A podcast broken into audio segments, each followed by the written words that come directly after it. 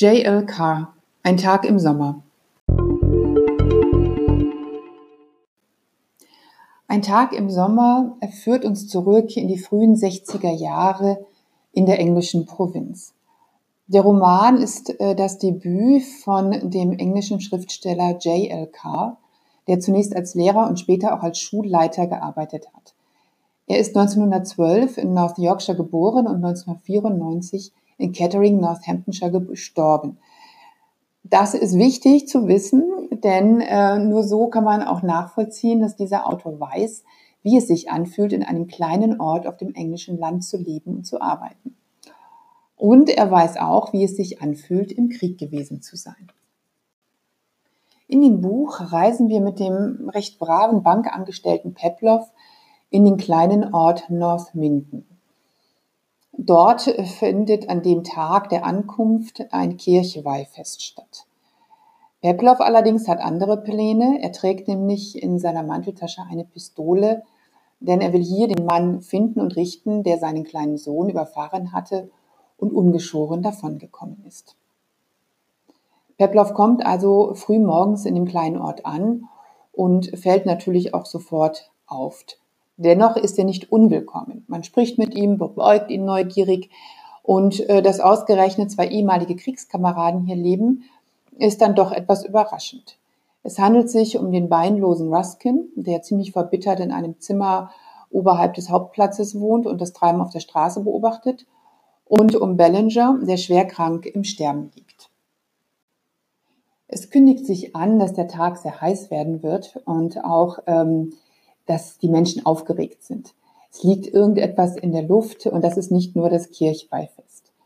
Dennoch ist geschäftige Geschäftigkeit im Ort, die Schausteller bauen an ihren Fahrgestellen und Verkaufsbuden und ähm, ja, das Leben erwacht und jeder Mensch hier hat so sein Tagesgeschäft zu verrichten.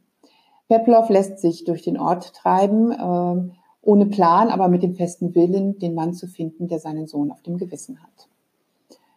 Dabei folgen wir ihm und wir erleben einen Ort, in dem dicht geballt Hoffnungen, Träume, Enttäuschung und Verzweiflung aufeinandertreffen.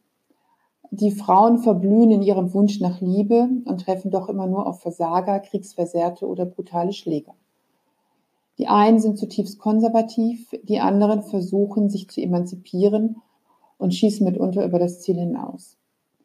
Es ist wirklich nuanciert, wie JLK hm, hier die, die Gefühlslagen äh, beschreibt und ähm, auch das strenge Regime der Schulleiterin, das er wahrscheinlich als Lehrer auch gut kennt, ja, also dieses System der Schule in den frühen 60ern im ländlichen Raum. Diese Schulleiterin äh, trägt auch sehr schwer in einer tragischen Lebens- und Liebesgeschichte und dafür muss die nächste Generation auch noch leiden.